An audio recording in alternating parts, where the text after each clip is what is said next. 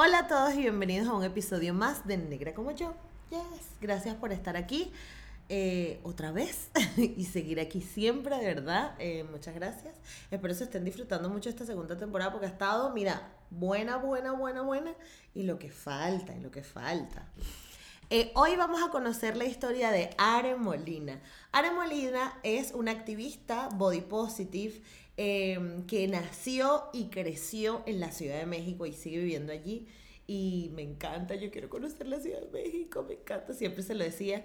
Este, y Are, eh, ¿por qué tengo que estar hablando de mí si estamos hablando de Are? Perdóname, Are, pero Are tiene un blog llamado Yo Curvilínea, donde cuenta eh, anécdotas de ella, de, de, su día a día, de cómo se enfrenta a una sociedad que no tolera los cuerpos no normativos, como el nuestro, como el de ella, como el mío, como el de muchas mujeres que nos tenemos que todo el día repensar cómo vestirnos, cómo ajustarnos a los estándares de belleza que nos han dicho desde siempre. Y Are está ahí para hablar de esto. Eh, fue una conversación bien amena, bien grata, bien chévere. Eh, yo me la pasé súper bien. Estuvimos hablando además de toda la comida deliciosa que hay en México y, y nos lo pasamos muy bien. Así que espero disfruten de este episodio, tanto como lo hice yo, y nos vemos al final. Esto es Negra como yo, un espacio único que nació para motivarnos a valorar el cuerpo que somos, crecer nuestra autoestima y hablar de negritud latinoamericana. De nacer, negra como yo acompaña Are Molina. Bienvenida, Are, a Negra como yo. ¡Eh! Muchas gracias por la invitación, Gisette, un gustazo estar por acá. un placer para mí conocerte. Y este, como ya dije previamente en el intro, Are es la creadora de Yo Curvilínea, que es un blog que fomenta el body positive y, y la aceptación de los cuerpos no normativos.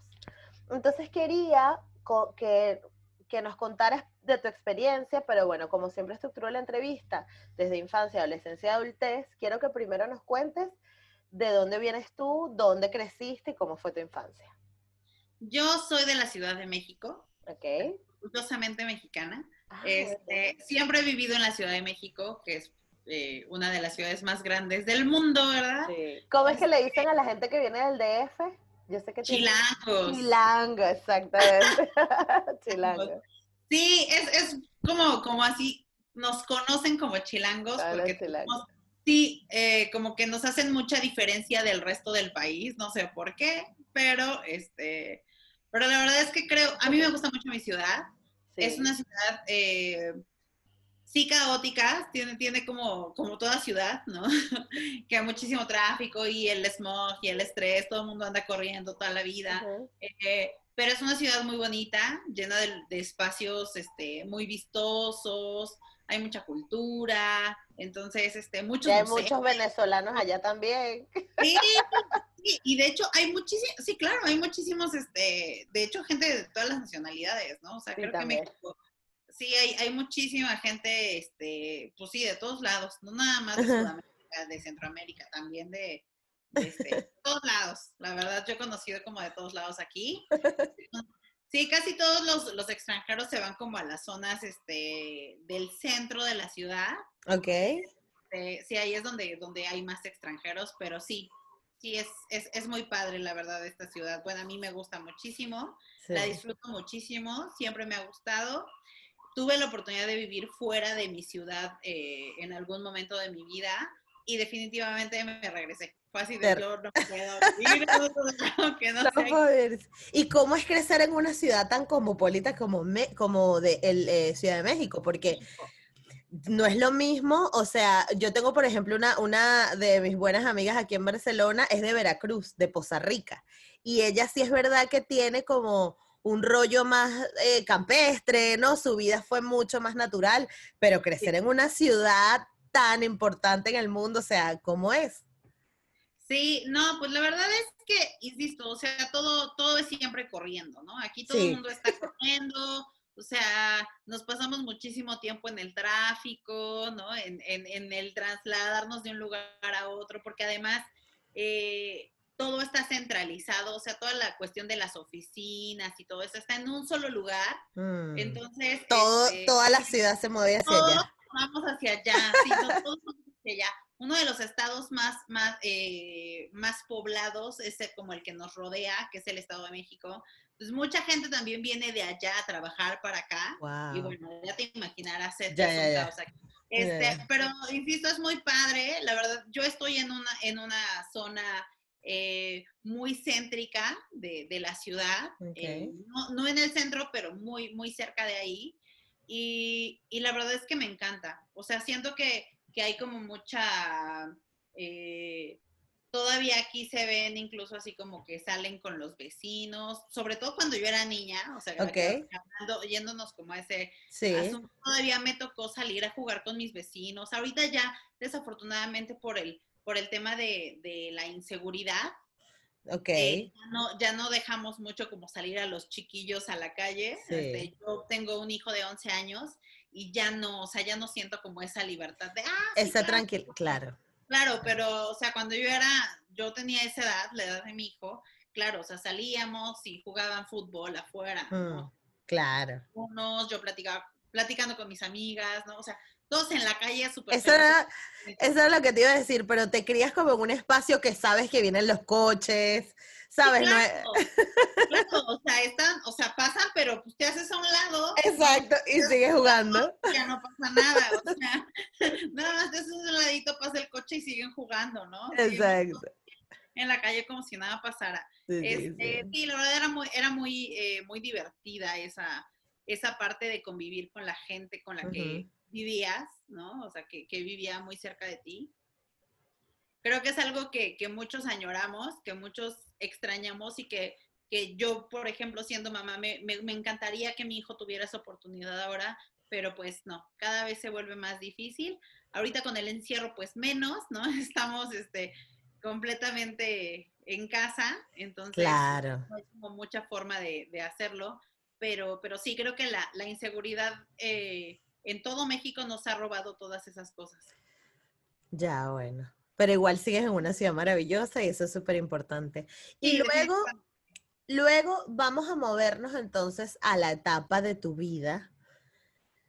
Que yo, yo, o sea, yo de verdad detesto la adolescencia. O sea, es como porque tiene que, o sea, uno tendría que ser niño jugar y luego saltar a la universidad y ya y no pasar por la adolescencia porque es como terrible, o sea, estás en ese momento de que no sabes quién eres, de que quieres encajar, de que no te sientes bien con tu cuerpo o, te sientes bien con tu cuerpo, entonces eres como muy rebelde contra el mundo, o sea, es como una locura.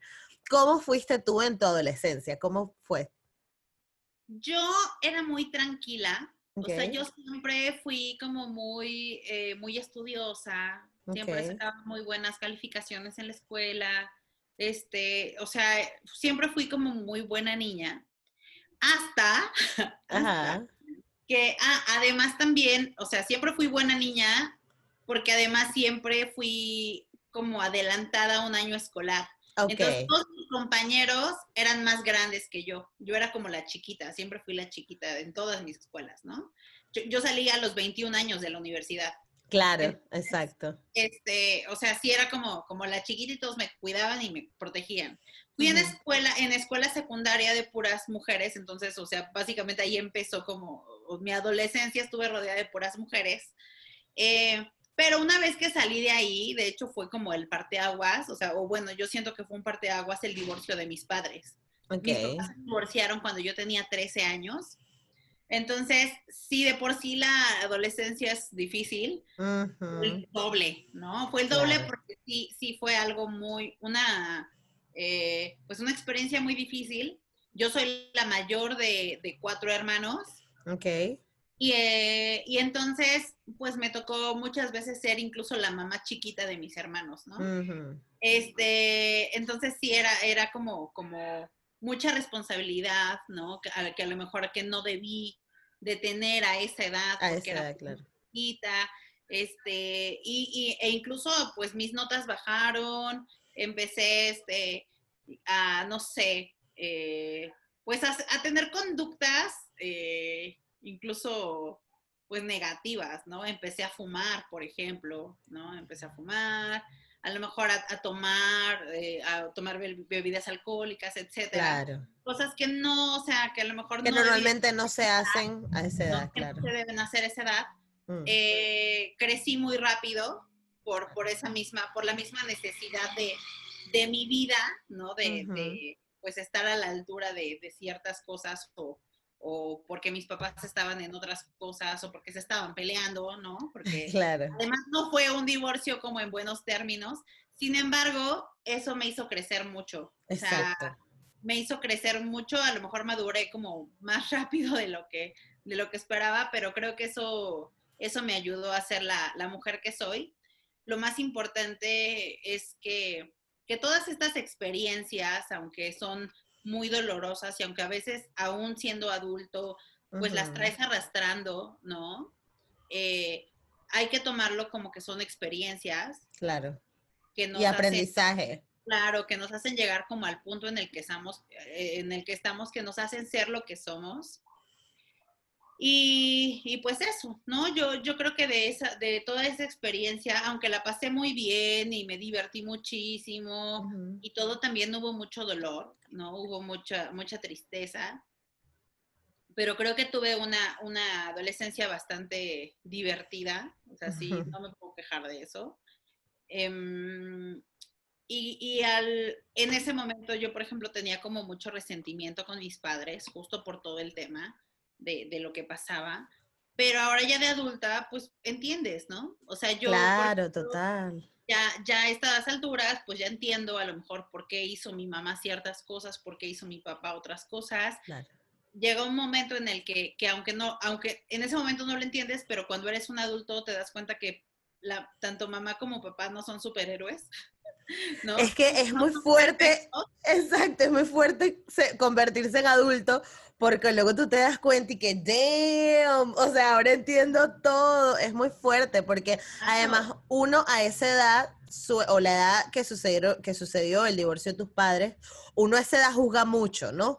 ¿Por qué no me parece esto tal? O sea, uno cree que todo tiene que o sea, uno cree que los papás son superhéroes total. Y luego entiendes que, ellos hacen lo que pueden con las herramientas que tienen. Completamente, cada quien, digo, y, todavía lo entiendes más, o sea, no sé si tú tengas hijos. No. estás muy chiquita. no, no estoy chiquita. Entonces, eh, yo tengo 36 años, o sea, ya no estoy tan chiquita. Claro. Este, pero ya una vez que eres mamá o que, o sea, que, tienes hijos, la verdad es que también te cambia todo el panorama, ¿no? Y empiezas a darte cuenta lo difícil que es ser mamá, lo difícil que es ser papá, que muchos no estamos preparados, que los hijos no vienen con una guía, ¿no? De cómo, ¿Cómo educarlos de tal manera que no se traumen cuando sean adultos, no? O sea, para que... que alguien lo escriba ya, por favor. que alguien lo escriba. Ojalá existiera una guía así para, para no causarles traumas a los hijos, pero no existe, entonces eh, cada quien es papá y mamá como puede, como sabe, como cree que es correcto. Y creo que sí, o sea, eh, a veces eh, a esa edad juzgamos mucho a los padres, ¿no? Juzgamos mucho o sea, no sé, si no nos dejan salir, si no nos dejan hacer lo que queremos. Sí. O sea, la fiesta siempre es la última fiesta, nunca hay una fiesta como esa, no puede faltar. La total, entonces, eh, pues insisto, ya después te das cuenta que no son ni Superman ni Superwoman, este, y que son seres humanos, ¿no? Con virtudes y defectos como todos, y pues que hacen lo mejor que pueden. Exacto. ¿Cómo era, ¿Cómo era la relación con tu cuerpo en esa época? Híjole, la verdad es que difícil. O sea, yo en ese entonces, o sea, yo toda mi vida he sido gordita, toda mi vida. O sea, desde chiquita era gordita. Entonces, eh, desde niña me, me, inculcaron, ¿no? Me traían como con ese, con ese tema del peso en la cabeza. Mi mamá es una mujer con un cuerpo así, o sea, tiene 55 años y tiene una cintura de este tamaño, ¿no? Y unas caderas de este tamaño, unas pompis así, o sea, tiene un cuerpazo, o sea, mi mamá tiene un cuerpo muy bonito. Este, pero es una mujer que se la ha pasado toda la vida dieta, ¿no? Tomando pastillas, este, digo acá entre nos, ¿no? O sea, se operó, ¿no? Así acá En no, de verdad, o sea, se operó, se hizo una, una, una, una liposucción, o sea. Ah, bueno, pero tiene un cuerpo construido. No, pero. Pero de joven era así. De por sí siempre ha tenido muy buen cuerpo. Eso fue como para, para mejorarse Traerlo. tener hijos. Exacto. Los hijos también nos, nos cambian mucho el cuerpo. Entonces fue yo quiero estar mejor, ¿no? de, cómo estoy. Entonces se arregló como la panza para que no se viera, como si nunca hubiera tenido hijos. Y es maravillosa y a su edad se pone bikinis y bueno, así. Wow. Ajá, entonces tiene un cuerpo así. Entonces crecer como con esa, con esa imagen, ¿no? A mí mi primera dieta me la, me la impuso a los ocho años. Entonces imagínate que a los ocho años vas a una fiesta de niños y no puedes comer dulces, no puedes comer pastel, no puedes tomar refrescos, o sea, ni jugos, nada, porque yo estaba dieta porque estaba gorda, ¿no? Entonces, sí fue el, el, o sea, desde los 8 años hasta mis 30 años, yo hice todas las dietas que te puedas imaginar. Todas me las sé, ¿no? O sea, todas. Restringe, así que la de grasas, que restringe este, azúcares. Y la de los puntos. esa... Todas las dietas me las sé, ¿no? Entonces, em, tomé también muchísimas pastillas, o sea, hice test y, bueno, mil cosas, todo. Entonces, llegó un momento en el que dije, ya no, o sea, ya no, ya no quiero, ¿no? Ya me estresé, ya me harté, ya no quiero restringirme de, algo que me gusta, porque me gusta la comida, porque comer es un placer también. Claro. Eh, ¿Y qué fue lo que te hizo dar ese clic? ¿Te acuerdas? ¿O fue un episodio? Sí, claro. Pasó muchísimo tiempo. La verdad es que, eh, insisto, yo, yo en ese entonces, eh, a pesar de que no tenía o sea, no, no tenía la talla que ahorita tengo, o sea, no era tan, tan, tan gordita como ahorita soy, pues yo, yo tenía ese concepto de que yo era grande, yo era gorda, y, y ahora me veo en fotos de ese entonces y, y, me veo y digo, claro que no era gorda. A lo mejor era más grande que, que las, las niñas que estaban de moda en ese entonces. ¿no? Que eran los, los 90, los 2000 y que Y aparte, eso es lo que te iba a decir. En, e, ahora porque están de moda las Kardashian y entonces las curvas y el pompi se puso de moda. Pero en los 90 tenías a una Kate Moss que la pobre provocaba era darle tres tacos para que comiera algo porque se ve que no tenía, o sea, no. dime tú, hacer dieta en México que se come tan divino, o sea, no, usted es una valiente. Ya sé, de verdad. la verdad es que sí les sufría bastante porque, insisto, yo soy muy fan de la comida. Este, o sea, me gusta mucho. Eh, me gusta hacer ejercicio también. Ahorita la verdad es que no he hecho desde hace algunos meses porque cuarentena, porque tengo muchísimo trabajo, más del que cuando iba a trabajar a una oficina. Eh, pero me gusta, o sea, yo opto más como por moverme que por dejar de comer. Totalmente, total. Te apoyo 100%. Entonces, y además tampoco es que coma mal siempre, ¿no? O sea, están, están como, tenemos mucho esa idea de que solamente las ensaladas son buenas. ¿no? Exactamente. Cuando realmente no se trata de restringirte ni de dejar de comer cosas, sino más bien de tener una alimentación balanceada, comer sana, sanamente saludable, este, y tampoco es que desayuna, coma y cene tacos, o sea, realmente. Claro. Pero pues yo este viviera en México y lo haría. Ah, bueno, y chilaquiles. Ah, ah, me gustan los chilaquiles. O sea, me cambiaron la puta vida, o sea, no, no sé. Ojo, y los comí aquí, que probablemente estoy comiendo un sucedáneo de chilaquiles si, los comí aquí y me gustaron tantos, imagínate, o sea, yo sueño con el día de ir a México y comerme los chilaquiles allá. Cuando, quieras, vienes, yo aquí te llevo a que comas un Por favor. y todas sus modalidades, porque además los chilaquiles, o sea, es muy chistoso. Hay una, hay una eh, comediante aquí en México, bueno, una estanopera, que se llama Sofía Niño de Rivera. La conozco. bueno, yo la conozco, sí. tiene un video, o sea, un, específicamente un show en Netflix, no sé si allá también esté disponible, pero es muy chistoso porque dice, es que, ¿cómo son las enchiladas? ¿Y cómo son los chilaquiles? ¿Y cómo son las flautas? Y realmente todos tienen los mismos ingredientes. Nada claro. más la tortilla, ¿no? Exactamente. Es muy chistoso porque es como tortilla y salsa y crema y queso y pollo, ¿no? es lo mismo, pero, o sea, sí, sí cambian en varias, en algunas cositas en la tortilla, la Claro. ¿Puedes describirle a la gente que nos está escuchando cómo son los chilaquiles? Los chilaquiles son eh, tortillas, o sea, tortillas como en cuadritos o en triangulitos. Sí, los famosos nachos que uno le dice aquí. Ajá, o sea, de hecho, acá en México, o sea, los tradicionales no son duros, porque en muchos lugares ah. los hacen duros como a modo de tostadas. Ok. También acá los hacen así, pero de tradición de tradición son aguaditos. Ya son mm. aguaditos. Entonces, a estas tortillas como, como fritas, eh, o pedacitos de tortillas fritas, se les echa salsa de tomate, eh, condimentada obviamente con ajo, sal, cebolla y etcétera, y se les echa encima eh, crema, queso y pollo. O puede ser pollo, pueden ser huevos estrellados, ¿no? Este, Ah, es verdad que hay unos que llevan huevos estrellados. o sea, digo, acá, acá es como de lo que le quieras echar, ¿eh? Le puedes echar huevos, les puedes echar este pollo desmenuzado, le puedes echar un bistec, ¿no? O sea, una carne asada encima, este, chorizo, lo que quieras. y esto es para desayunar, nada más. Ah, claro, este es el desayuno y espera que aquí en México, además aquí los chilangos dicen que tenemos como esa mala costumbre de echarlo todo en un bolillo. Okay. ¿Sí, sabes es un bolillo? Claro, un, un pan. Sí, sí, sí. Un, pan blanco, ¿no? Ajá.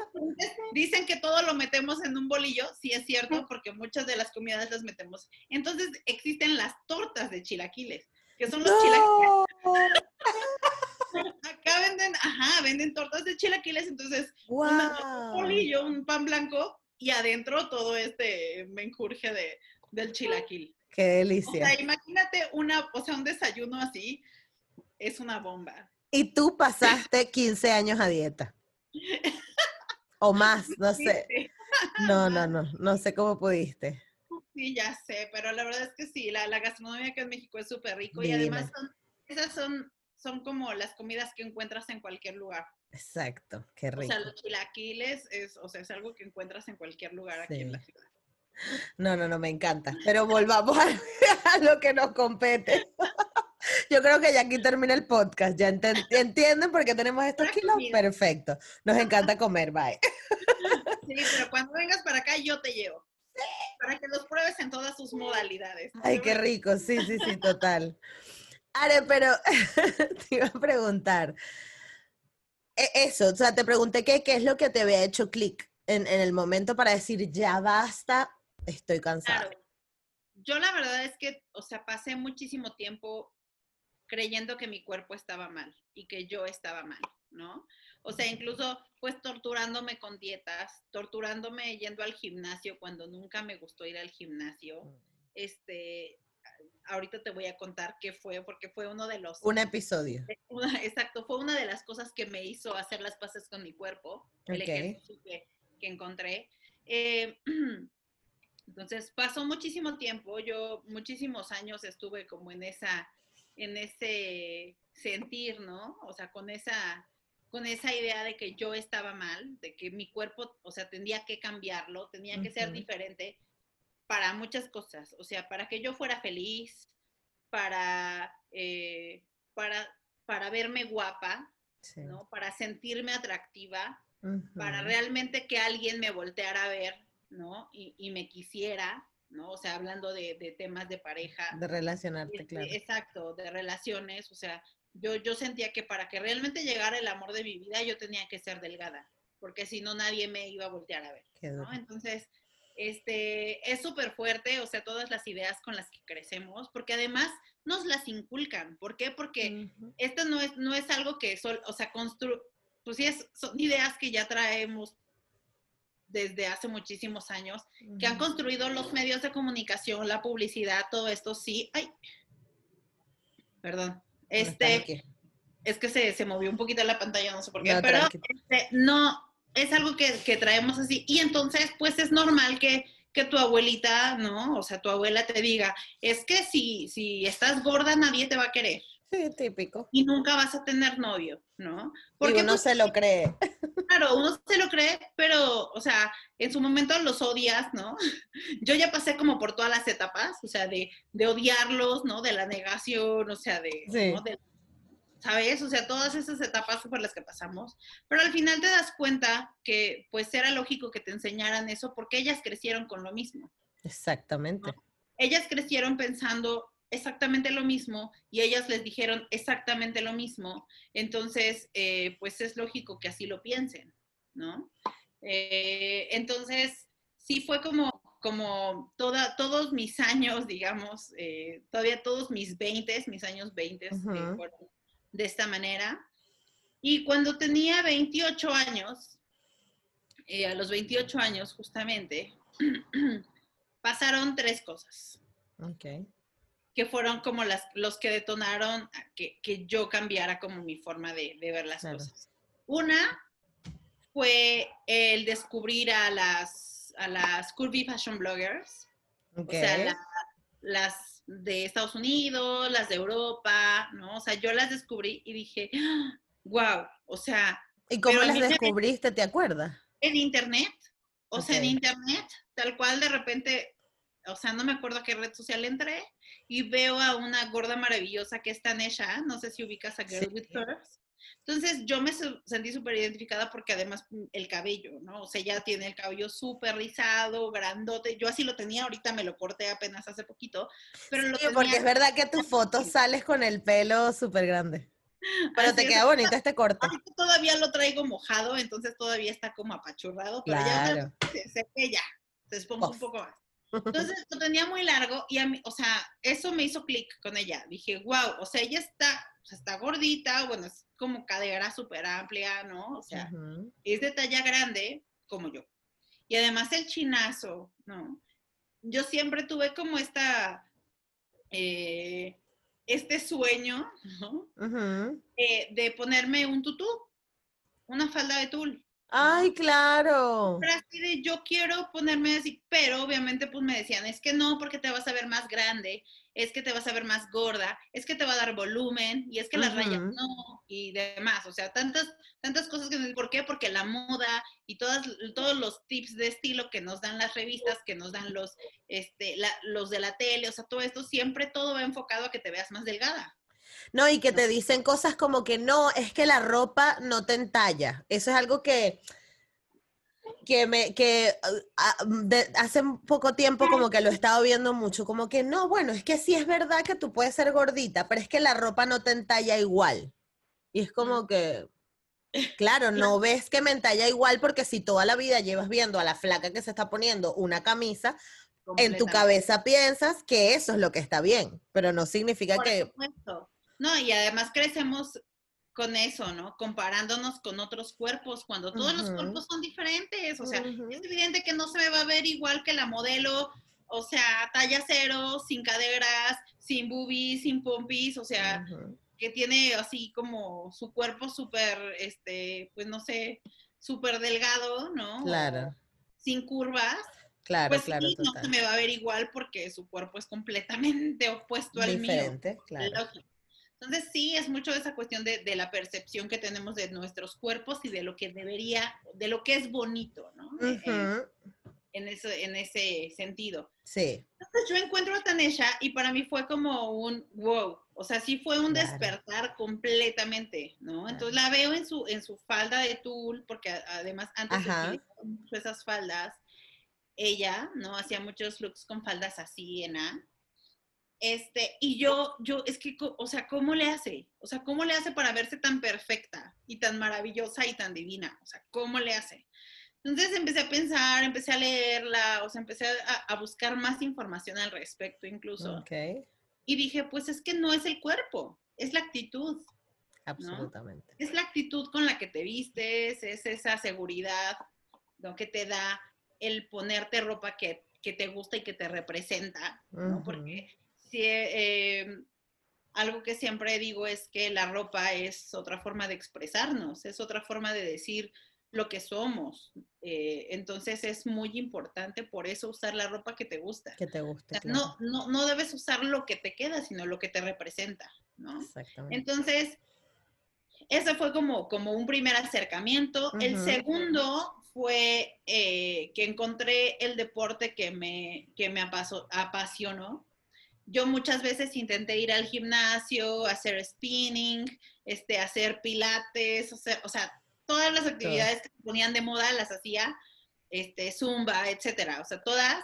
Y realmente lo hacía, pero siempre terminaba dejándolo porque no, no me llenaba. ¿no? Yo soy, a mí no me gusta la, monotonía. Entonces, el llegar y hacer siempre lo mismo, lo mismo, lo mismo, lo mismo, me daba muchísima flojera. Eh, y entonces, un buen día llegó a mi vida el pole fitness. ¡Wow! Y mi vida cambió. Me encantó. Esta, es que es padrísimo. O sea, a mí me, encantó porque evidentemente al principio, o sea, el primer mes yo no pude hacer nada. Para quienes no sepan qué es el pole fitness, que todos saben, pero es este como, como trabajo en el tubo. No es pole dance porque el pole dance es más como baile. Ajá, exacto. Es más ejercicio. O sea, tal cual. Yo media hora me la pasaba haciendo lagartijas, sentadillas y abdominales. ¿no? Y la otra media hora trepada en el tubo.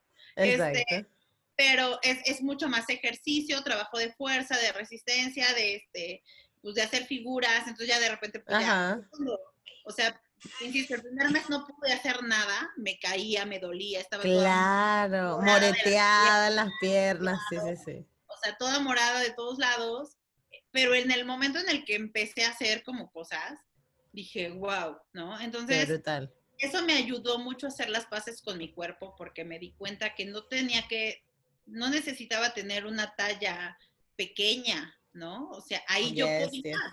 O sea, mi cuerpo puede, mi cuerpo puede hacer lo que él quiera.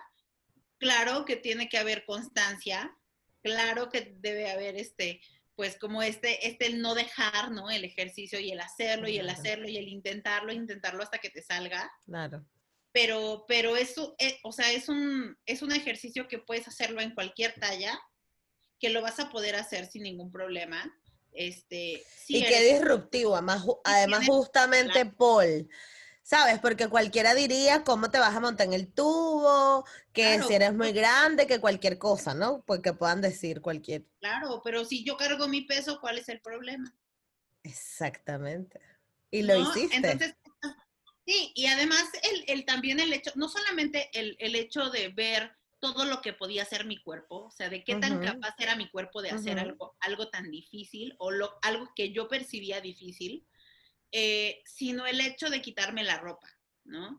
Enfrente de otras mujeres, porque eso, o sea, fue todo un tema. O sea, estamos acostumbradas también a que, a que otras mujeres te van a juzgar. Entonces nos cuidamos muchísimo para que esa, o sea, te proteges, ¿no? A final, a final de cuentas, con, con la ropa tapándote, escondiéndote la, la, el rollito, escondiendo la pancita, o sea, todo. Sí, y, eh, y, no es que, claro, y, además lo loco es que no es que solo nos enseñan a avergonzarnos del cuerpo que tenemos, sino que nos enseñan a competir con otras mujeres. Claro. Entonces es como que es muy jodido, o sea, eh, o sea, a veces a mí me gustaría poder meterme en el cerebro de la gente que cuestiona esas cosas, porque es como que tú no sabes lo difícil que es tener que complacerte a ti misma, sentirte bien como mujer, llevar a cabo una vida profesional, tener amigos, quererte, eh, hacer dieta, competir, o sea, es como son demasiadas cosas. Demasiado. Son demasiadas cosas y tú lo que... todo. Ajá. tienes que ser buena como, como mujer, como pareja, como mamá, como hija, como, o sea, como todo. Entonces, Ajá no se puede. Y estar bella y flaca. No, no me Claro, y delgada. Y delgada. y arreglada y sonriente. Exacto. El cutis bien cuidado, todo. Claro, porque además una mujer siempre tiene que estar sonriendo, tiene que estar bien para la gente, tiene que, ¿no? O sea, no te puedes enojar porque entonces ya te, este, te hace falta que un hombre te atienda. Ajá. todas estas cosas que, sí que difícil. Eh, gracias. Eh, entonces, mm, sí, y, digo, esto de quitarme la ropa fue súper, súper, pues desafiante porque además, eh, también digo algo como, como para, para, que, para que sepan también, digo, la gente que no sabe. Te quitas la ropa no porque sea como algo sexy, porque también muchos, ay, qué sexy, qué padre, como sexualizan todo el tema, ¿no? Eh, pero no, o sea, realmente es como, como más bien por una... Uy, uy, uy. Sí. Ok. Entonces, bueno, la gente cree, o sea, sexualiza mucho el tema de quitarte la ropa, el poli, que sexy, que, no, o sea, es como, como en ese sentido, pero no, o sea, el, el, tema de dejar la piel expuesta en este deporte no es porque sea sexy o no es para ser sexy, sino es un truco, porque entre, o sea, la piel se adhiere al, al tubo. Mm, Entonces, eso te ayuda también a mantenerte en las figuras. Claro con la tela te resbalas y con la piel te adhieres. Te adhieres. es más como truco para que no te caigas. Exacto. Mantenerte más, más segura este, cuando estás haciendo. Claro, un agarre. Figuras, exacto, más agarre. Entonces, em, por eso es que, que, quitártelo, o sea, sí es como, bueno, a mí me causó mucho conflicto porque era de me van a juzgar, me van a ver mi lonja, me van a ver mi celulitis y mis estrías y todo lo que tengo, ¿no? Todo lo que está mal en mí.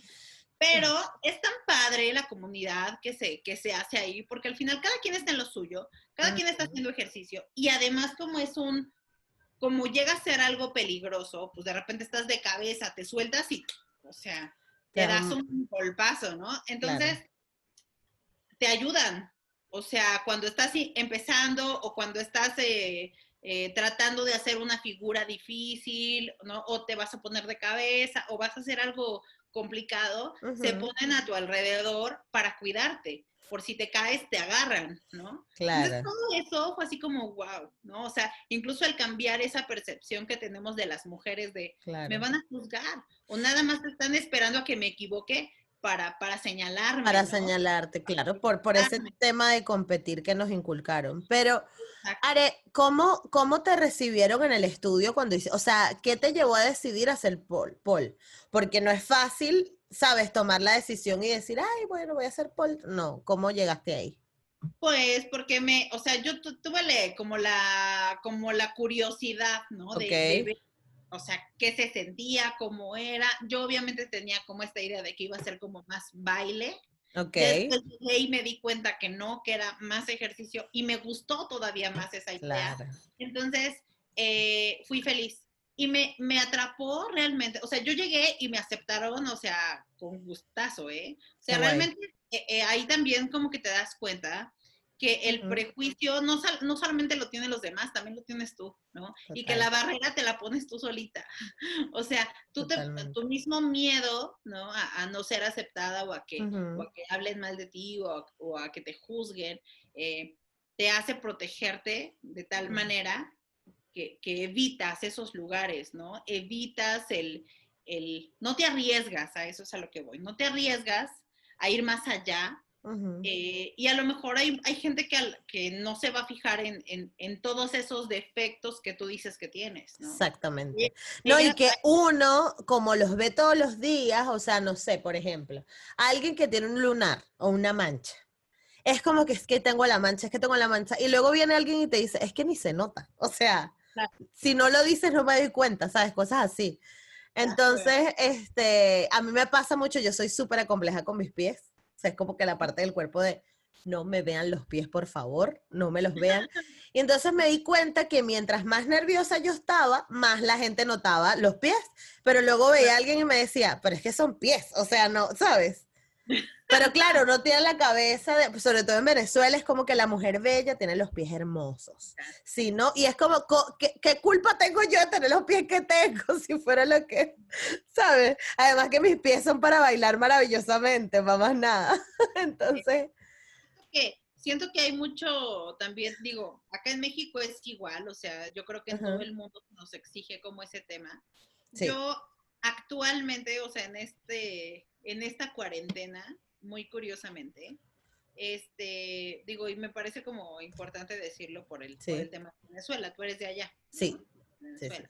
Entonces, me llama mucho la atención que ahora he subido memes, o sea, mi página de Facebook es mi comunidad más grande. Y subo de repente, o sea, memes o subo fotos mías o así. el hate que más me llega, o sea, el, el, más fuerte es de hombres, ¿no?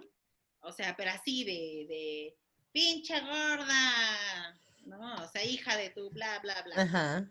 Este, es de hombres y curiosamente, o sea, en esta cuarentena es de hombres de Sudamérica. ¿Por qué? No sé. Pero de Venezuela, de Perú, de Colombia, pero más que de los mexicanos. Claro. Y entonces me puse a pensar, dije, o sea, o sea, aquí está duro el hate, ¿eh? O sea, de verdad es fuerte y son muy rudos y son muy groseros. Pero, pero dije, ¿y si allá es más? O sea, es muy fuerte. De verdad allá será más. No sé si, si haya más como, como esta, eh, ¿cómo se llama? Como este, esta imposición a las mujeres de, de estar en perfección todo el tiempo, si sea más machismo, no sé, pero sí hay una, o sea, de verdad, nos llamó mucho la atención. Mi novio, o sea, me ayuda muchísimo con cosas del blog y él también me lo hizo ver. Dice, ¿te fijaste que no son de México? Y yo, qué chistoso. O sea, sí, pero, y, muchos son de Sudamérica. Sí. ¿Sabes qué pasa? Que yo creo que también viene de, de cómo, cómo nos formamos los latinoamericanos los mexicanos, particularmente, ojo, esto es una hipótesis que estoy diciendo yo, basada en lo que conozco, ¿no? Los mexicanos siempre los sentimos como norteamericanos, ¿sabes? Por el hecho de que México fue, eh, pertenecía a cierta parte de los Estados Unidos hasta que la vendieron. Toda esta parte era como que la forma de desenvolverse era diferente. No voy a decir que no hay machismo ni que no hay eh, racismo, etcétera, ¿no? Pero en Sudamérica, nosotros, eh, la colonización, no sé cómo habrá sido el tema, pero eh, fue mucho más de, o sea, de querer, de querer pertenecer. Yo, yo quiero ser como tú muy aspiracional, muy, muy aspiracional. Entonces siempre está la gente como que con ese resentimiento de que nunca pude lograr lo que, ¿sabes? Los mexicanos al final tienen como una identidad muy definida. Nosotros somos mexicanos. Y tú hablas con los mexicanos y todos están orgullosos de ser mexicanos, tal. Pero tú hablas con un peruano, hablas con un venezolano y es como, mm, no sé. ¿sabes? No se sienten como que no tienen como que ese orgullo porque se sentían como la gente del patio trasero. Entonces es donde se genera, yo creo que la competencia es mayor y se nota más y nos, estamos más acostumbrados a criticar al otro y así, ¿sabes? Sí, fuerte, sí. Yo no sé la verdad qué se debe, pero sí me llamó mucho la atención y dije, qué feo, ¿no? O sea, qué feo porque acá de repente sí nos quejamos muchísimo, pero dije, o sea, nunca pensé o sea, que a lo mejor puede haber mujeres que la pueden estar pasando peor en ese sentido, ¿no? O sea, la verdad, que, están mucho más expuestas a todo este odio. O sea, eh, no sé, no sé. Sí, o sea, los episodios de racismo, de machismo, de, discriminación en Sudamérica son muy, muy fuertes. O sea, pero no, no por el, no por porque haya más cantidad o no, sino por la forma en cómo ejecutan el insulto. Es eso. ¿Sabes? Se permiten decirte, ah, eres un asquero, y es como que, pero ya va. De repente en México te dicen, ay, qué gorda, y ya. Pero en, Perú, en Venezuela te dicen, eres una asquerosa, ¿verdad? Y es como, ¿what? No, los super elaboran su odio. Sí, sí, sí, sí, sí, sí. Elaboran muchísimo, pero bueno, es súper triste, pero pues bueno, así es, ¿no? No, pero eso, estábamos hablando de los episodios donde hiciste clic. Exacto, entonces esto o sea, eh, eh, la segunda fue el Paul, ¿no? Me ayudó definitivamente a hacer repasos con mi cuerpo. Y el tercer punto, o sea, esos como, fueron los tres como que me, ¿no? Sí. Fue pues un, buen amor, ¿no? O sea, un hombre que, en su momento fue muy importante para mí eh, y que fue el primero en toda mi vida, a mis 28 años, que me dijo, pues es que así estás bien es que yo no te cambio nada, ¿no? Y yo así de, ¿qué? No, o sea, ¿de qué me hablas? Pero yo estoy gorda. Así me gusta, ¿no? Entonces, o sea, el darte cuenta que, hay gente, o sea, que no te ve todos esos defectos que tú te ves, ¿no? Eh, que te quiere así como eres, que así te acepta, que así le vas bien, ¿no? El darte cuenta que sí existe ese hombre ¿no? Que te quiera por quien eres, es como, wow, ¿no? Sí, o sea, sí, sí, me pueden querer por quien soy, no tengo que cambiar nada, ¿no? Total, eh, total. A mí esos tres, tres puntos, la verdad es que me ayudaron muchísimo, como con toda esta parte del amor propio, de aceptarme, de aceptar mi cuerpo, de aceptar quién soy. En ese, eh, yo justo a mis 30 fue que empecé el blog. Empecé. Eh, y la verdad es que de acá, ya ahorita voy a cumplir seis años, en octubre cumplo seis años con el blog. Y obviamente ha sido todo un proceso. Yo no, no empecé siendo esta persona que soy. Yo he crecido mucho a partir de todo. O sea, a mí también el blog me ha ido em, empoderando, ¿no? Totalmente. Empecé, como usando una falda de tul y ahorita ya subo fotos en calzones, ¿no? O sea, Ay, pero qué atrevida. Claro, en ese momento para mí subir una falda, o sea, subir un look con una falda de tul era como me van a juzgar, pero yo ya me atrevo a ponérmela, ¿no? Y luego fue un crop top. Y luego fue, ¿sabes? O sea, fue ir como, luego fue el brazo descubierto. Ajá, importantísimo. Y, luego, y luego, ajá, y luego fue un fatkini. Y luego fue un bikini. Y ahora, o sea, ya es en calzones, ¿no? no, el año que viene, que detengan ya a Are, porque el año que viene, el año que viene nos enseña todo, todos sus secretos. No. Sí, entonces, o sea, sí fue, sí ha sido como un proceso, sí he ido creciendo, me he ido quitando miedos también. Claro, totalmente. Todo, esto, y muy chistoso porque además eh, me, me di cuenta, o sea, yo empecé con moda, Moda curvy. Eso era lo que te iba a preguntar, ¿cómo, qué, qué era lo que, que, empezaste a hacer? ¿Qué, qué fue? Yo empecé 100% en moda. O sea, ¿Te acuerdas del primer post? Sí. ¿Sí? ¿Y de qué fue? Mi primer post fue justo, o sea, de, el tema de por qué había iniciado a, hablar. Ah, ok, ok. de tallas grandes. O sea, bueno, mi post en el blog. En redes sociales, en redes sociales subía looks así como, primero te digo, fue algo como muy sencillito, como apenas me voy a atrever, incluso sacarme fotos en la calle, o sea, tipo street style era todo un reto porque yo me están viendo que me estoy sacando fotos. Ahorita ya voy hablando haciendo historias en la calle y la gente se me queda viendo obviamente, pero no me importa. Claro, ya, ya no pesa tanto. Entonces, este, digo, fue, eh, fue, muy divertido eso, pero eh, me, te decía, yo empecé con moda, eso fue como lo, primero. Yo de hecho fui la primera fashion curvy blogger, este, bueno, curvy fashion blogger de México. Ok. Este, ¿Y sabías que lo eras cuando lo hiciste? O sea, ¿eras consciente? Sí, sí, no había nadie más que hablara de Había gente que hablaba de body positive. Claro. Pero no hacían moda. Ok. No hacían moda, o sea, era como más este tema emotivo, ¿no? Y este, ajá. Entonces, yo, o sea, de, de fashion fui yo la primera. Y, eh, pero después, o sea, después de un tiempo con el blog, me di cuenta que no solamente teníamos un tema con los kilos o con las curvas, Entonces fue que me empecé a meter ya más en el tema de body positive. Eh, porque me, me, di cuenta que también tenemos mucho las latinas, ¿no? no sé, digo, las mexicanas lo tienen, yo asumo que todas las latinas también porque me lo han hecho saber mis seguidoras, pero muchas tienen, tienen tema con dos cosas, con ser morenas y con el tema de los chinos, ¿no? Entonces también, o sea, hay mm. infinidad de mujeres que no aceptan su cabello. Entonces, fueron Sí, los chinos son los rizos. sí. perdón, los rizos, sí. tranqui, tranqui se dice diferente en todos los países, de hecho. a mí me, da muchísima risa porque luego digo a los chinos, ¿qué, ¿qué, es eso, no? Los rizos, ah, los cachos, ajá, sí, o sea. Ajá, es verdad, en Brasil es cachos. Cachos, ajá. Sí, sí, sí. Entonces, eh, el, o el cabello crespo, me parece que en Chile es el cabello crespo. Sí, el cabello crespo, sí. Entonces, eh, empecé a hablar también de estos temas, del tema de, de rizos, mm, eh, primero de, aceptarlos, ¿no? Y abrazarlos y de no alisártelo, porque además eso es algo que le afecta mucho al cabello, o sea, daña mucho.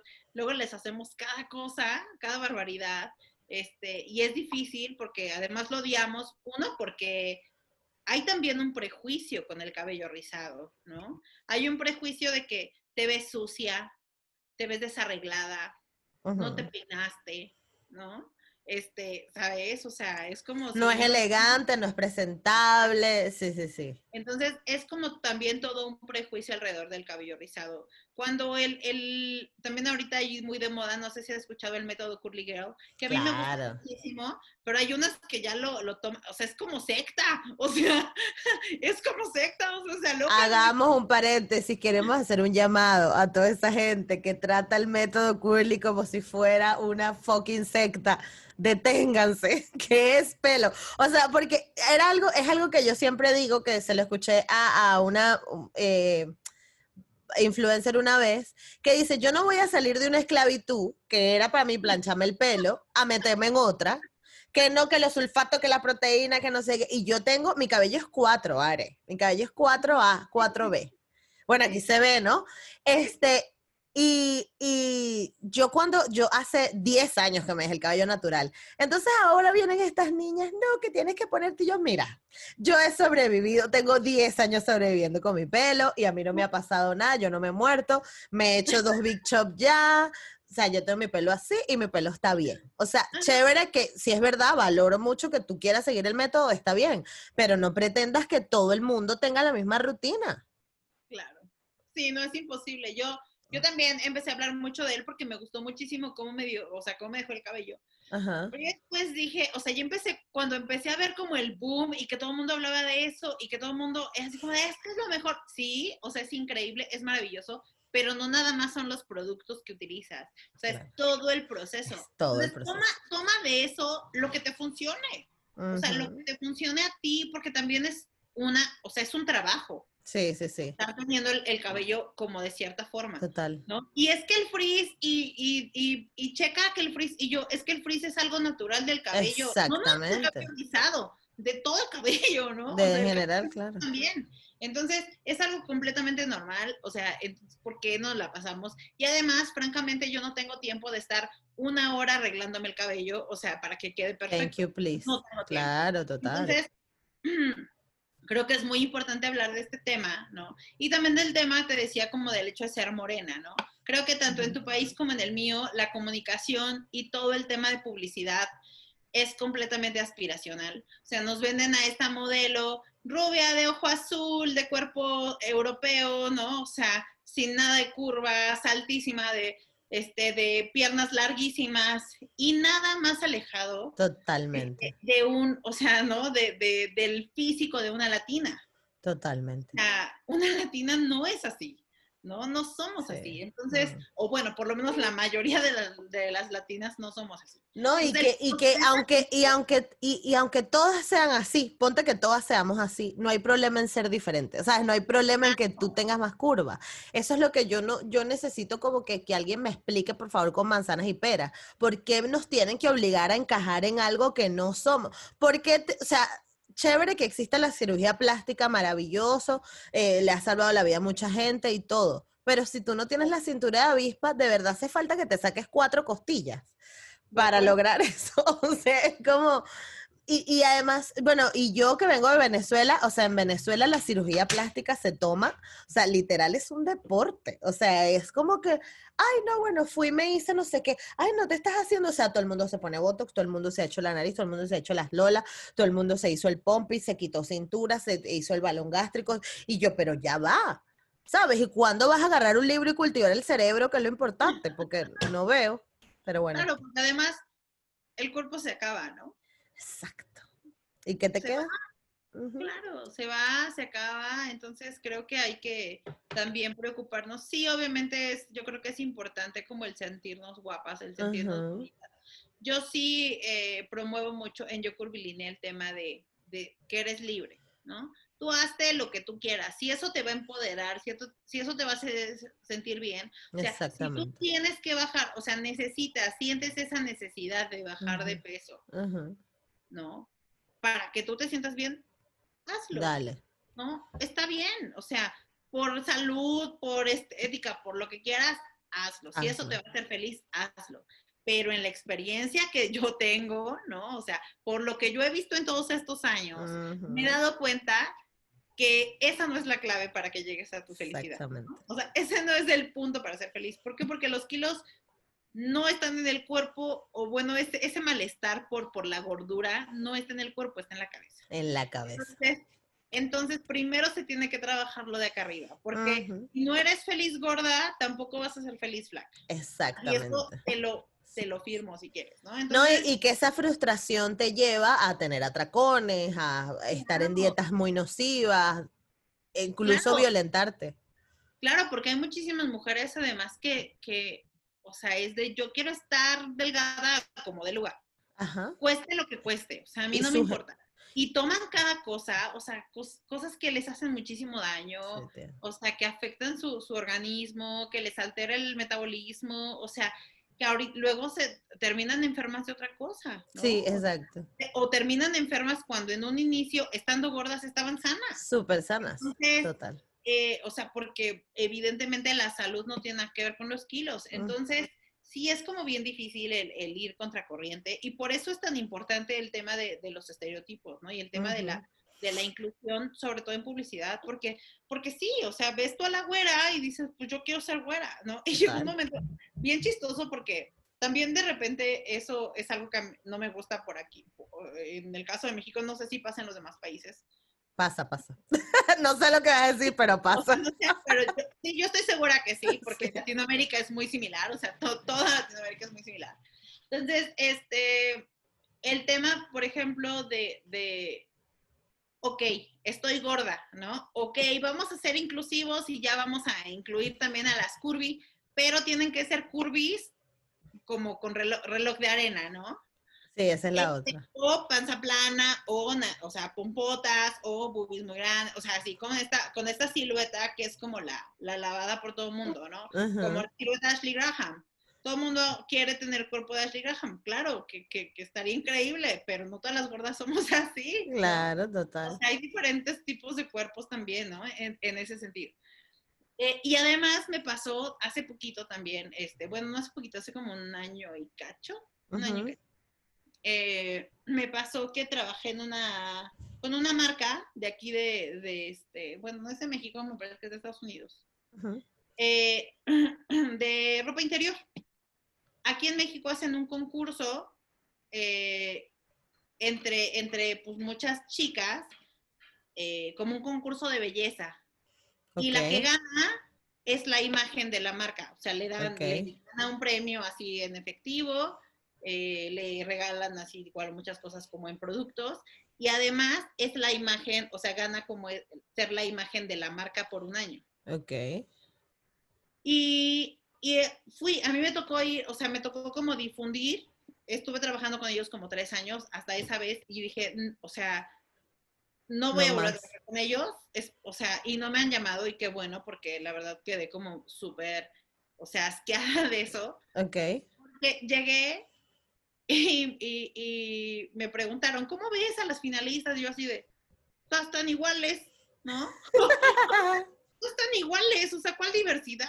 O sea, ¿cuál lo curvy? Sí, que qué bonito, que la inclusión, todas están iguales, o sea, todas mechas californianas, cabello hasta acá. El rizo así. Este, exacto, o sea, ya sabes, esas ondas como playeras, ¿no? O sea, que estaban como de super moda, blancas, ojos este color miel, ¿no? Ojos claros, este, ya sabes, o sea, como en perfección ellas. Sí. Este, igual, o sea, cuerpos, panza plana, o sea, y yo, pero pues es que cuál inclusión, o sea, lo padre de esto era justamente que les daban chance a las chavas que no, o sea, que no podían ser modelos o que no estaban destinados a ser modelos, o sea, que cualquier persona pudiera ser la imagen de la, de la, marca. Claro. Y yo vengo aquí y me dicen, ¿por quién votas? Pues yo todas las veo iguales.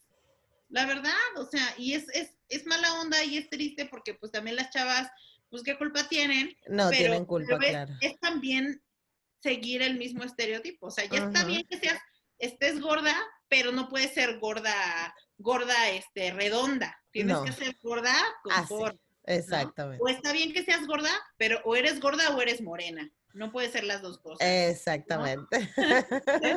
o sí, o sea, entonces es, es como bien difícil el, el, hablar de estos temas, pero yo creo que es importante, pues porque al final, insisto, somos, somos eh, latinas y las latinas lucimos más como esto que como lo que vemos en la tele o en las redes. Exactamente.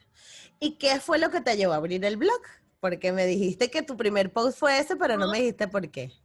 Todas estas cosas, la verdad es que yo estudié comunicación y periodismo. Ah, muy bien, colega. Sí, ah, mira, qué cool. Sí, sí entonces estudié comunicación y periodismo y siempre tuve ley, o sea, pero yo siempre me dediqué al tema de comunicación corporativa. Yo soy ah, comunicacionista.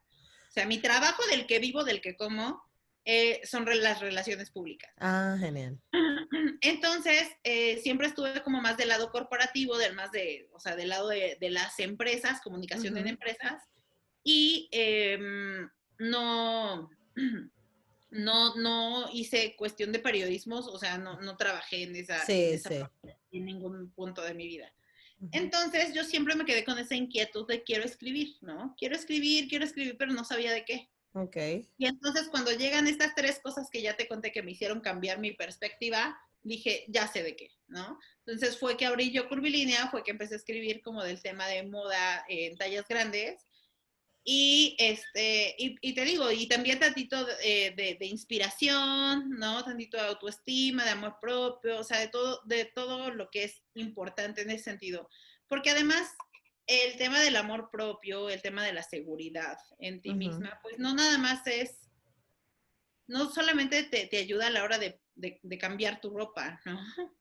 O sea, a la hora de vestirte, sino en toda tu vida. Absolutamente. Si, tú, si tú tienes, traes como esa inseguridad, eh, no te crees merecedora de todo lo, lo, bonito que tiene la vida para darte, ¿no? Crees que no mereces un buen trabajo, crees que nunca vas a ser exitosa, este, crees que, nadie se va a fijar en ti, ¿no?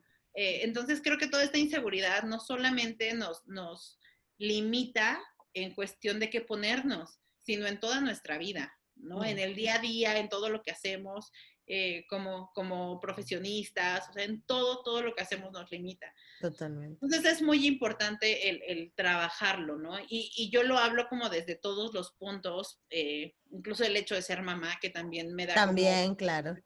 Que me da también otra perspectiva. El hecho de mi edad, ¿no? Porque muchas, ahorita ya hay muchas que hacen lo que yo hago, pero todas son más jóvenes. Eh, y, y, no digo que, que no sepan, pero la verdad es que la edad sí te da, eh, los años sí te dan cierta experiencia y sí, sí te dan y sí te completamente diferente. Te dejan ver, o sea, te dejan, ¿cómo te, cómo te explico? O sea, te Yo creo que filtrar. Lo que realmente es importante. Claro, te dejan filtrar, sí, sí, sí, total. Sí, o sea, entonces sí, para mí a lo mejor, eh, no sé, en mis 20 a lo mejor sí era muy importante, ¿no? El tema de que la gente me aceptara. O sea, si yo hubiera hecho esto en mis 20, hubiera estado frustradísima, o sea, frustradísima de verdad, si yo, si yo hubiera visto que alguien más crecía más que yo. Porque también el tema de los blogs, de los influencers, es un tema muy competido. Es muy competitivo. Me hubiera frustrado muchísimo el saber, o sea, yo soy la primera y ya hubo alguien que que, creció más que yo, o sea, de verdad, de verdad hubiera sido como, pero ya, ya llegas, insisto, ya. Pero esto pasó, en verdad, o sea, esto te pasó que tú te convertiste en la primera, pero luego encontraste influencers que crecieron un montón. Hay más, claro, hay más y, cada quien hay como, o sea, como sus diferencias y cada quien tiene sus plataformas y está padre, ¿sabes? Claro, sí, sí. O sea, yo creo que cada quien tiene su toque no, chica, y este Latinoamérica es enorme. México, es que México nada más es un mercado solo. y yo creo, y yo creo que el tema también es que para todos hay, ¿no? Sí, sí, totalmente. bueno, acá se dice mucho que para todos sale el sol, pues es la verdad. O sea, no vas a ser la única, o sea, no, pasa nada, al contrario, pero que dar diversidad es, es, bueno, o sea, que eh, porque así sabes tú que quien te sigue es porque realmente le gusta lo que haces. Este, mm, pero, pero, ¿sabes? A, eso me refiero, o sea, a este, en este punto de mi vida, pues ya hay cosas más importantes, ¿no? o sea, yo digo, esto está padre, esto me gusta, lo hago porque es mi pasión. Claro. todo lo, lo, que tengo, digamos, como de... Eh, mm, se me fue la palabra pero todo lo que, lo que genera, todo lo bueno que me genera, genera el blog, todas las experiencias bonitas, todo, lo increíble que me ha dejado el blog, que si las marcas me buscan, que si me regalan cosas, o sea, todo eso es un plus. Exactamente. a mí lo que me llena es que una chava me escriba y me diga, ¿sabes qué? Gracias a ti me puse un vestido. Totalmente. Eso, es, eso es a mí lo que me llena y eso es por lo que yo lo sigo haciendo. Totalmente. Entonces, para mí ahorita en este momento ya es más, más importante mi familia, ¿no? Mi hijo, mi novio, mi casa, o sea, mi trabajo, o sea, muchas otras cosas. ¿Y tú seguiste haciendo el blog a la par de, trabajar? O sea, de tener tu trabajo. Sí, sí, o sea, yo, yo tengo dos trabajos. Exactamente, sí, sí, Y mi trabajo, sí, sí, o sea, nunca he dejado como de trabajar. Este, y, me gusta, porque además a mí me gusta muchísimo mi trabajo, o sea, iba muy de la mano con lo que hago en el blog. Entonces, claro, también. Sí, sí, sí. Va muy, muy de la mano. O sea, de hecho, todo lo que yo he aprendido con el blog, porque además fui autodidacta, entonces Ajá. me puse como a estudiar todo para que para, este, para hacer un blog profesional. Y todos esos conocimientos me ayudan muchísimo ahora con mi trabajo, ¿no? Que también, o sea, todo el tema de relaciones públicas pues evolucionó y lo que antes era nada más buscar como buscar posicionar, no sé, a tus clientes con los periódicos o con las revistas, pues ahorita ya está todo más, este, más avanzado, todo dirigido al mundo digital y pues obviamente a mí me ha ayudado muchísimo todo el, todo el expertise que he adquirido con el blog. Claro, totalmente. Are, y una cosa, este, ¿tú sientes, cuál crees tú que ha sido el mayor aprendizaje que has tenido desde que empezaste el, blog? El mayor aprendizaje que he tenido. Sí. Híjole, yo creo que uno de los más importantes es eh, saber o usar, más bien usar eh, las redes como realmente se tienen que usar. ¿A qué me refiero con esto? Generalmente los bloggers, los influencers o toda la gente que vemos en, este, en Instagram o así, sí. sigue siendo aspiracional el, contenido que ves en redes. Sigue siendo aspiracional desde el punto o desde el, sí, desde el punto en que la mayoría no contesta a sus seguidores. ¿En serio? La mayoría se queda en, en subo mi look, todo el mundo me dice que qué bonita me veo y ya. No hay más. ¿No? Entonces, yo creo que las redes sociales no se hicieron para eso. O sea, si hay algo que, que dan las redes sociales es justo esa posibilidad de, de que haya una conversación.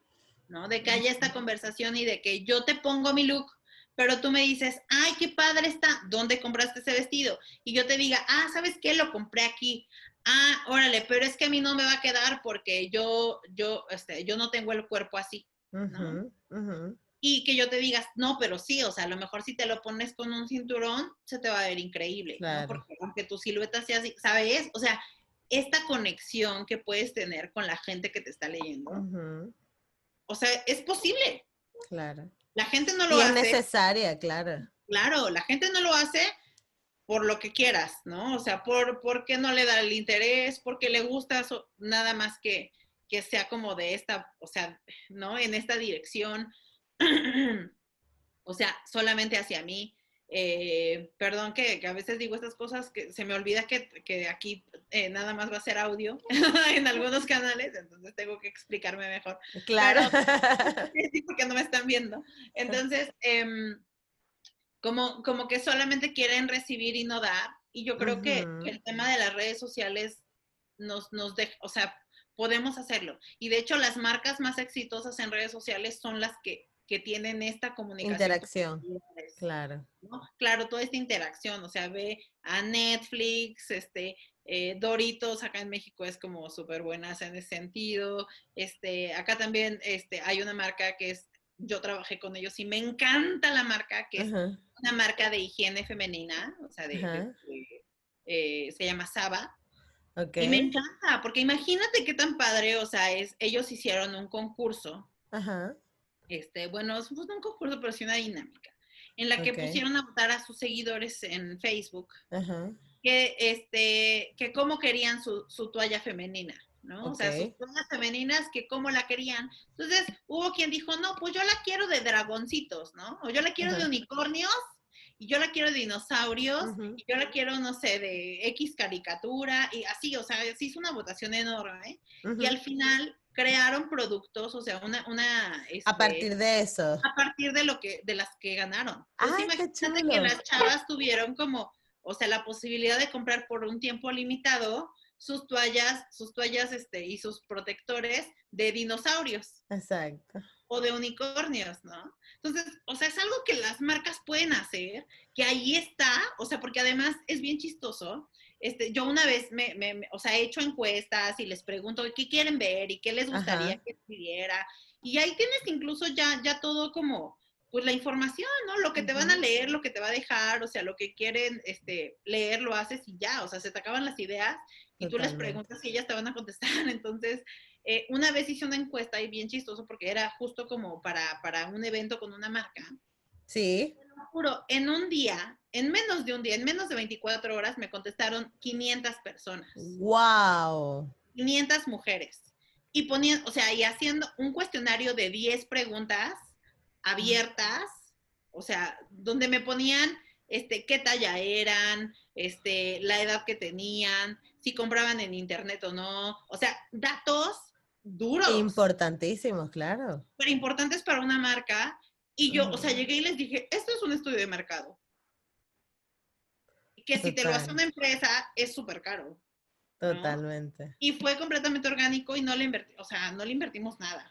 Qué bueno. Entonces, todo, todo. Pero eso lo permite porque la gente está acostumbrada a relacionarse así contigo.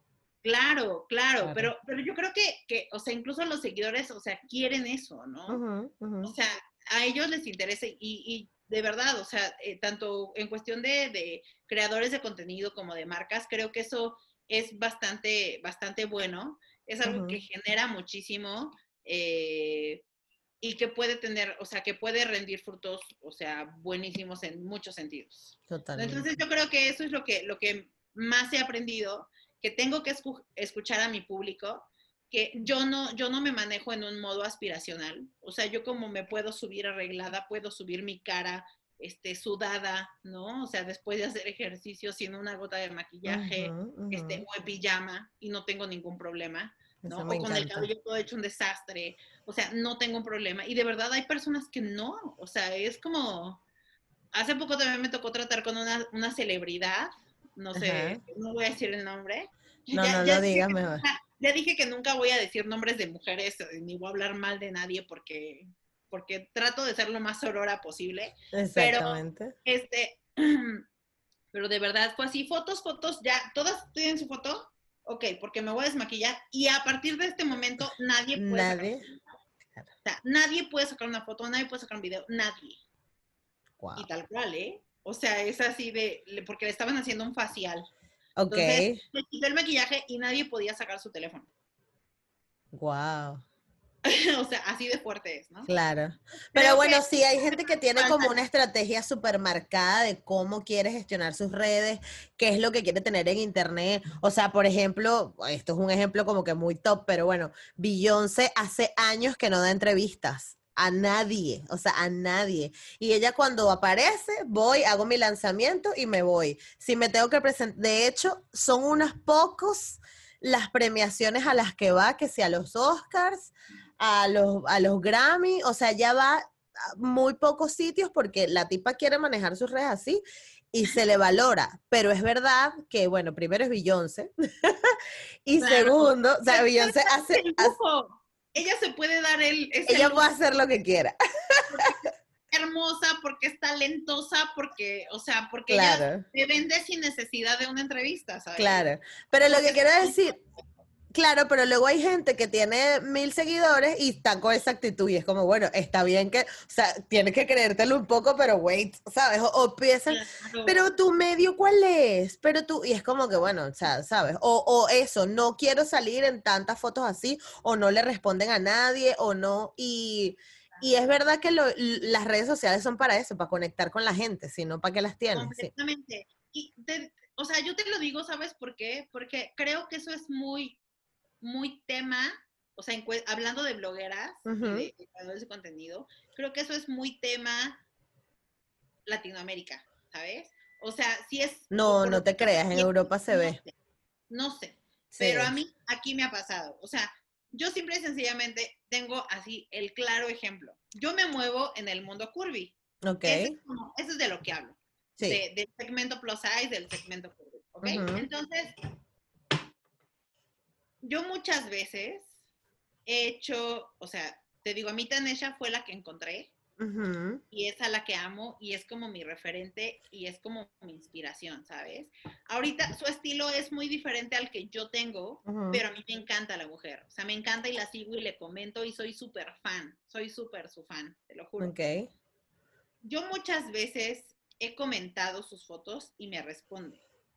He publicado fotos mías replicando un look de ella y comenta mi foto.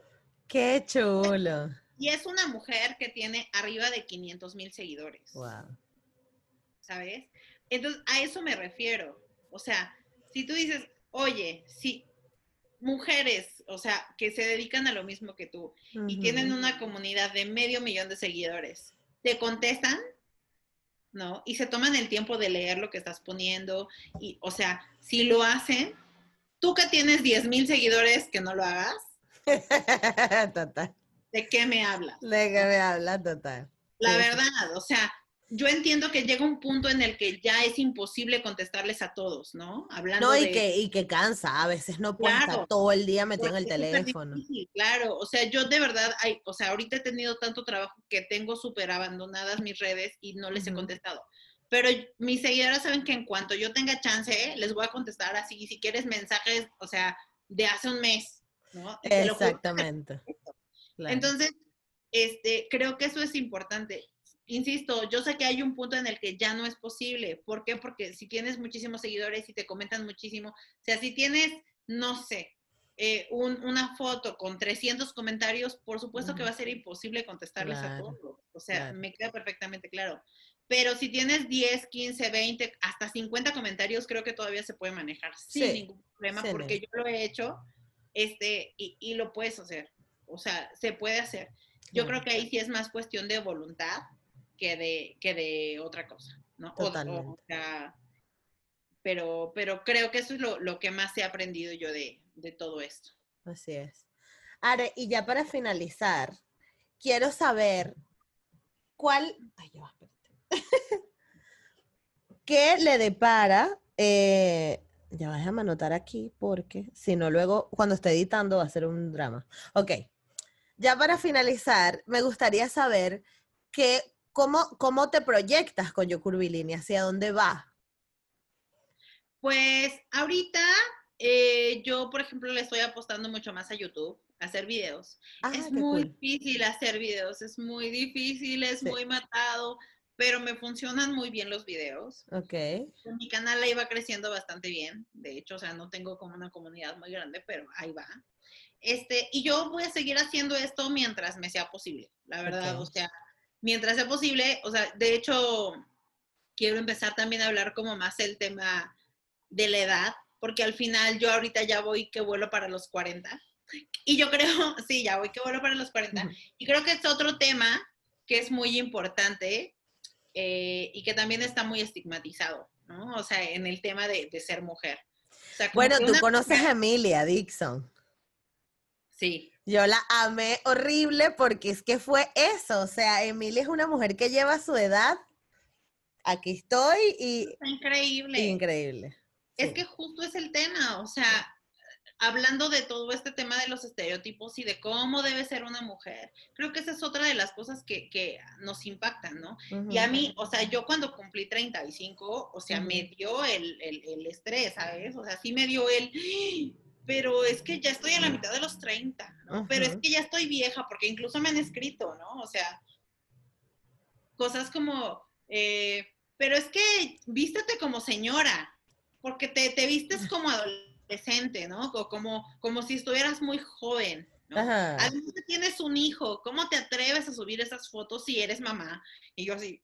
Pero la gente de verdad hace esas cosas. De verdad, Y yo así de, o sea, sí soy mamá, pero, pero el hecho de ser mamá, o sea, no dejo de ser mujer, no dejo de ser persona, o sea, y no tengo por qué perder esa identidad. No sé, o sea, insisto, no sé si en todos lados sea así, pero aquí en México es como que la mamá, o sea, ya te conviertes en mamá y ya automáticamente eres como, como la virgen y ya te ponen... ya no puedes hacer nada. Y nadie te puede tocar y tú eres como santa, ¿sabes? O sea, es, como, la santa de la casa intocable, ¿no? No, sí, total. Entonces, es como no, o sea, ¿sabes? Yo sigo siendo mujer, sigo siendo persona, o sea, tenga la edad que tenga, o sea, y aunque tenga un hijo, no, o sea, eso no cambia, ¿sabes? O sea, creo que, que, también esa maternidad tan, este, tan santificada, este, o sea, no, debe ser porque no todas las mujeres somos así. Totalmente. Eh, se vale quien quiera y quien le guste ser así y, dejar de ser este, mujer para ser mamá. Exactamente. Cada quien, Cada quien pero, tú no. Efectivamente, no es, no, es, no es la regla, ¿no? O sea, no, no este, hay habemos las excepciones. Entonces, eh, sí me gustaría como empezar a hablar mucho como más del tema de la edad, ¿no? Del, del abrazar la edad, incluso, y abrazarla desde, desde, o sea, sin cambiarla, ¿no? Porque justo es cuando lo que hablábamos, o sea, empiezas que, ay, me voy a hacer un arreglito, ah, o sea, de verdad, yo veo, por ejemplo, a las actrices, ¿no? Que se rehusan a envejecer. Ya, ya, ya. Que hacen mil cosas y que ya después están, todas así, ni se parecen, dejan de ser ellas. Total. Se ven bien, se ven mal. Sí. O sea, Madonna, por ejemplo, Madonna está, o sea, yo no entiendo Madonna. Y te queremos, Madonna, eres una mujer maravillosa, empoderada. Pero cambió totalmente con la cirugía. Eso sí te voy a decir, por ejemplo, el cirujano Jennifer López, excelente. El cirujano de, de la Angelina Jolie, excelente. Pero Madonna, o el de Cher, dígame Cher. O sea, tú, me puedes explicar Cher. quiero ser como ella con qué bárbara. Es increíble lo de Cher. Tiene como 193 años. y está maravillosa. ¿Cómo le hace? No, sé, chama. Pero tuviste la foto que es la mamá, la hermana y ella o algo así. Yo ni que, pero ¿y esta familia qué come? Van a tener pacto con el diablo o algo. No, yo, yo no sé, yo creo que ellas se inyectan sangre de, niñas vírgenes, de, yo no sé. O sea, de verdad. Increíble lo de Cher. Lo de Cher es alucinante. Barbarísima, sí, de acuerdo. Pero, pero bueno, entienden mi punto. Eso es como lo, que a mí me gustaría comunicar. O sea, el hecho de incluso envejecer con dignidad, ¿no? Como Cher. no mentira. No, pero, o sea, de verdad, a ella no se le nota una cirugía. No. Y volvemos a lo mismo. A veces te aferras tanto a ser de cierta forma, cueste lo que cueste. No importa lo que tengas que pagar, no importa eh, lo que tengas que matar dentro de ti. ¿no? Totalmente. Este, y renuncias a ti misma para cumplir nuevamente con un estándar de la sociedad. Exacto, a costa de lo que sea, claro que no. Primero estoy yo, primero está mi carita, o sea, ¿sabes? O sea. No, creo que, creo que sí es algo que también de, lo que se tiene que hablar.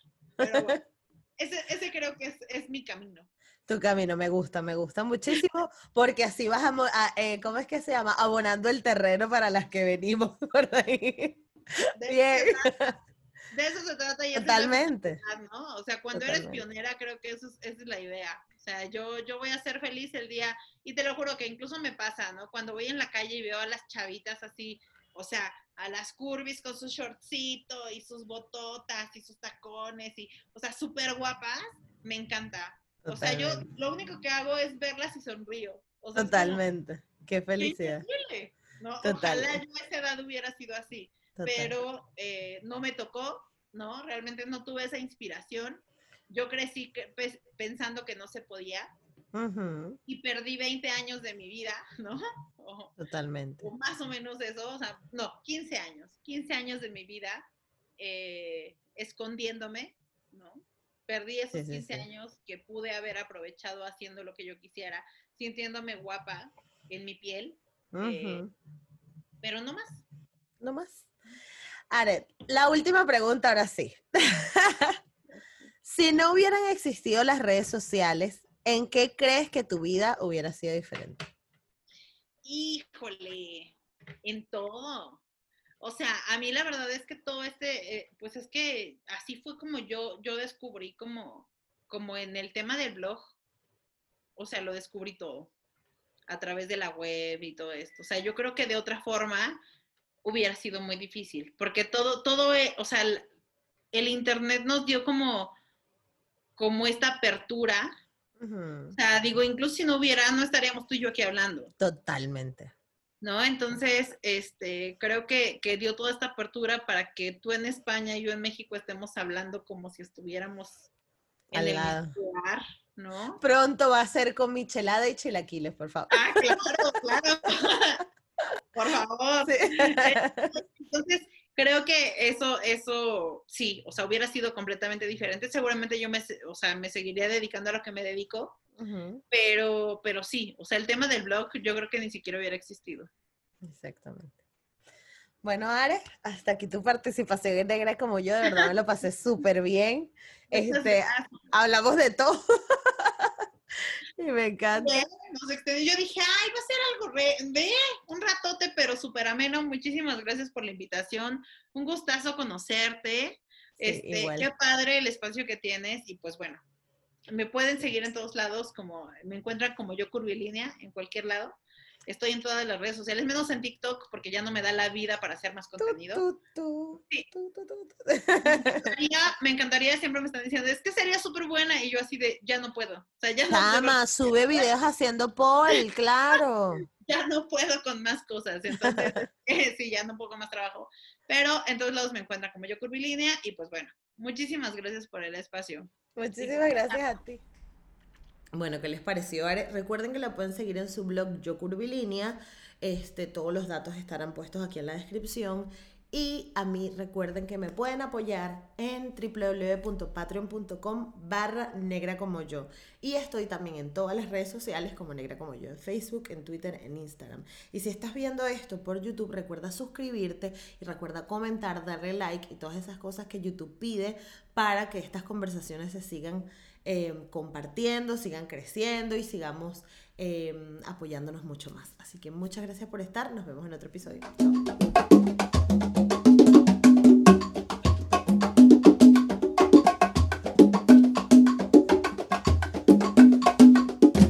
Step into the world of power, loyalty, and luck. I'm gonna make him an offer he can't refuse. With family, cannolis, and spins mean everything. Now, you wanna get mixed up in the family business. Introducing The Godfather at Choppacasino.com. Test your luck in the shadowy world of The Godfather slot. Someday, I will call upon you to do a service for me. Play The Godfather now at Choppacasino.com. Welcome to the family. No purchase necessary. VGW Group. Void where prohibited by law. 18 plus. Terms and conditions apply.